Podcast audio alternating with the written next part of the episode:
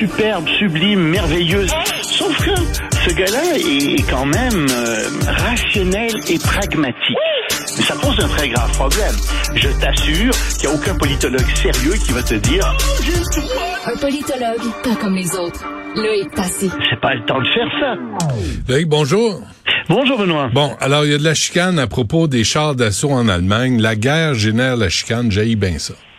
oui, mais ça finit plus cette question des, chars euh, léopards allemands.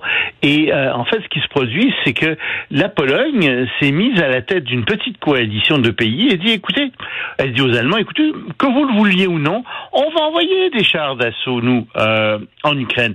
Et qui a des chars d'assaut léopards? Ben, il y a la Grèce qui en a 800, la Pologne en a 250, la Finlande 200, la Suède une centaine, la Norvège une cinquantaine, le Portugal 40, les Pays-Bas une vingtaine, puis bon, il y a quelques autres pays qui en ont quelques-uns, mais tu vois, il y a quand même pas mal de chars euh, léopards euh, quand même en Europe.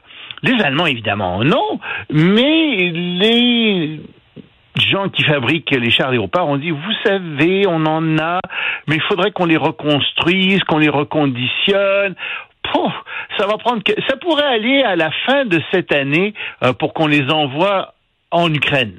Tu comprends bien qu'en Ukraine, on en a besoin maintenant, surtout que tout le monde pense qu'il va y avoir une grande offensive russe euh, au printemps, et donc c'est là qu'on a besoin des chars d'assaut. Oui, mais les Allemands sont pas sûrs. Ils disent, écoutez, si on les, vous devriez nous demander la permission, mais si on vous, si vous ne demandiez la permission, ça pourrait prendre quelques jours à quelques mois, vous savez. Alors on voit bien que les Allemands veulent pas envoyer leurs chars en Ukraine. Et la question, c'est pourquoi finalement? Parce que les Allemands disent, ah, vous savez, ah, bah, d'abord il y a des problèmes à l'intérieur même de l'Allemagne. Il y a des gens qui sont euh, des pacifistes qui veulent pas de guerre du tout et qui disent que le meilleur moyen de, euh, de cesser la guerre, c'est que les Ukrainiens se rendent. Oui, en effet, c'est le meilleur moyen pour les que que, que ça arrive. Ben on ouais. ne sait pas où la Russie va s'arrêter ensuite. Et euh, je crois pas que ce soit la volonté des Ukrainiens de s'arrêter après tous les morts qu'il y a eu en Ukraine et tout ce qui est fait. Les Ukrainiens veulent regagner leur territoire et c'est très légitime. Donc, euh, il y a les pacifistes et puis il y a aussi des gens qui craignent l'escalade, qui disent oui, mais si on envoie des chars en Ukraine, est-ce que la Russie pourrait pas escalader davantage? Ce à quoi je réponds ce matin dans la chronique en disant écoutez là, pensez plutôt à ce qui va arriver si jamais la Russie conquiert toute l'Ukraine ou une très grande partie de l'Ukraine. Pensez à ce qui va arriver à l'économie mondiale, pensez à ce qui va arriver comme en termes de menaces, les gens vont se sentir extrêmement menacés, on va avoir une course à l'armement bien plus forte dans toute l'Europe et dans le reste du monde. Pensez à ce que la Chine pourrait faire, pensez au niveau de confiance qu'il va avoir à l'intérieur même des démocraties. Et même euh, si euh, la Russie ne gagnait pas euh, le, le- le- davantage de terrain de manière significative, même un enlisement, à moyen terme, à court et moyen terme, ben, ce serait peut-être pas très bon pour l'Occident. Euh, à long terme, je pense que ce serait surtout très mauvais pour la Russie, mais à court et moyen terme, ce serait pas bon. Donc, on n'a pas beaucoup de choix. Il faut envoyer plus d'armement. Il faut lutter contre la Russie. On sait qu'il va y avoir une nouvelle vague qui va arriver et qu'elle va possiblement être décisive Hmm. pour l'avenir de ce conflit, pour l'avenir de Vladimir Poutine et des autres dirigeants russes. Donc, on est obligé de faire ça. Ouais. Euh, puis sinon, ben, on va s'en mordre les doigts. Non, mais laissez l'Europe de l'Est à la Russie, comme dans le bon vieux temps. On, on remet un mur, puis on n'en parle plus, là, vraiment. Oui, c'est ça. Alors, tu veux que la Pologne tombe aussi? Tu veux Ah, donner euh, écoute, la écoute. Tchéquie, la Slovaquie Non, mais aussi la moitié de l'Allemagne, peut-être? Ben, ça fait plaisir à Vladimir. Moi, je, je suis là. C'est d'accord. Je je- je suis Vladimir la a même chicane. dit qu'il voulait aller. Vladimir a dit que, il, écoute, il pense les frontières euh, sont terrestres sont indéfendables. Ah non. Donc, euh, oui, oui, oui, oui, il veut aller plus loin que ça, lui. Il veut aller jusqu'à l'Atlantique, hein. Euh, donc, euh, éventuellement. ah Il ouais. peut. Il paraît que la plage est belle. Euh, le Burkina Faso? Ben, le Burkina Faso est en proie à différentes crises. Euh, Il y a d'abord une grande crise au Burkina Faso, 2 millions de déplacés à cause de violences euh, des, des, des, des islamistes euh, qui essaient de, de prendre pied euh, en Afrique euh, subsaharienne et qui parviennent assez bien au Mali déjà. Ils sont au Niger, ils sont dans le nord du Nigeria. Ils prennent de plus en plus de place. C'est des gens qui sont tantôt affiliés à Al-Qaïda, tantôt qui sont avec l'État islamique. Pas des gens gentils et joyeux du tout. Alors la France, évidemment, a envoyé des, des troupes euh, il, y a, il y a dix ans euh, pour essayer d'aider de, de, euh, au Mali. Elle a envoyé au Mali 2000, 2400 soldats environ, et elle en avait posté aussi 400 au Burkina Faso un peu plus tard. Or, au Burkina Faso, ne voilà-t-il pas que bah, il y a eu des coups d'État d'abord euh, parce qu'il y a eu tous ces tous ces problèmes euh, de déplacés et toutes ces violences islamistes dans le nord du pays, et il y a eu des coups d'État. Et euh, ne voilà-t-il pas qu'il y a des manifestations dans les rues de la capitale, non à la France voleur de l'Afrique, peut-on lire sur certaines pancartes, et ailleurs, amitié entre le Burkina Faso et la Russie. Tiens donc. Mmh.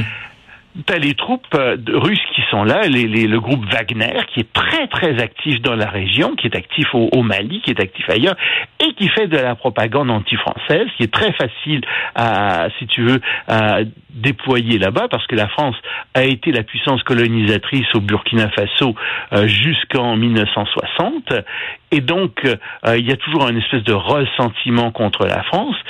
Et euh, au Burkina Faso, les Russes ont été assez habiles pour faire croire à la population que finalement, les violences islamistes étaient de la faute de la France ou que de toute façon, le, groupe Wagner parviendrait mieux que la France à protéger le Burkina Faso contre les islamistes. Ça on en est là. Ben moi, je les crois un peu, sincèrement, parce que la France n'a pas été très efficace. Mais, non, mais là, elle a été efficace pour les faire reculer au départ. Ben ouais, mais euh, c'est la Chine. oui, là, mais ils auraient pris la, capitale. Et d'autre part, en ce moment, ce qui se produit, c'est que euh, tu as le groupe Wagner qui rentre là-dedans, qui s'occupe. Et tu as raison de dire, c'est très difficile de lutter euh, contre les groupes islamistes. Regarde ce qui s'est passé en Irak, regarde ce qui s'est passé en Syrie, ah, en regarde Afghanistan. comment ils ont. Aussi, euh, mais il y a des islamistes partout. Euh, les talibans sont aussi euh, des islamistes. C'est très ben difficile de lutter contre ces gens-là. Et, la France, avec 400 soldats, fait ce qu'elle peut. mais je pense pas que son départ aide d'une quelconque façon le Burkina Faso, pas plus que ça a aidé le Mali. Tout ce que ça va faire, c'est que ça va contribuer à la dégénérescence encore plus grande de la société et des, institutions dans ces, au Mali et au Burkina Faso. Et ça va contribuer à la montée de l'influence dans la région. C'est ça mmh. qui va arriver. Mmh. Bon, on se laisse avec euh, TikTok, euh, Loïc.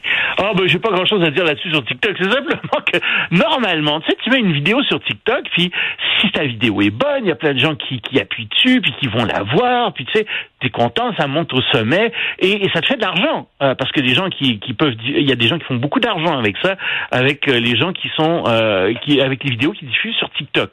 Alors je pense que c'est fait de façon honnête, tu sais, que c'est la loi de l'offre et la demande, que bon. Pas du tout. Bon. Figure-toi qu'il y a 1 ou 2% des vidéos qui peuvent être promues par TikTok et que tous les jours les gens de TikTok font ça. Quand ils aiment des vidéos, il s'arrange pour qu'elle soit vue davantage par d'autres. Donc, c'est tout à fait injuste pour les autres, euh, ceux en particulier euh, qui, qui, carburent à ça, qui veulent faire de l'argent. Hmm. TikTok favorise donc certaines vidéos plutôt que d'autres. Pareil que c'est McKenzie qui conseille TikTok hein, pour le choix des vidéos.